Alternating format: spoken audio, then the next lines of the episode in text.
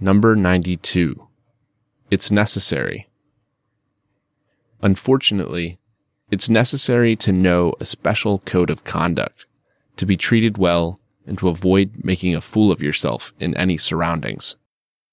It's vital that one should always talk politely. It's dangerous to be rude with unknown people.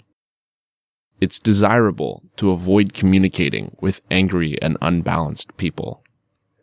Of course, it's difficult to monitor your speech, but it's really necessary. Sometimes it's so boring to listen to people's stories about their dreams, but it's common to listen to them till the end and to give advice. Certainly, it's hard to follow all these rules, but if you feel like getting along well with everybody, kindly behave properly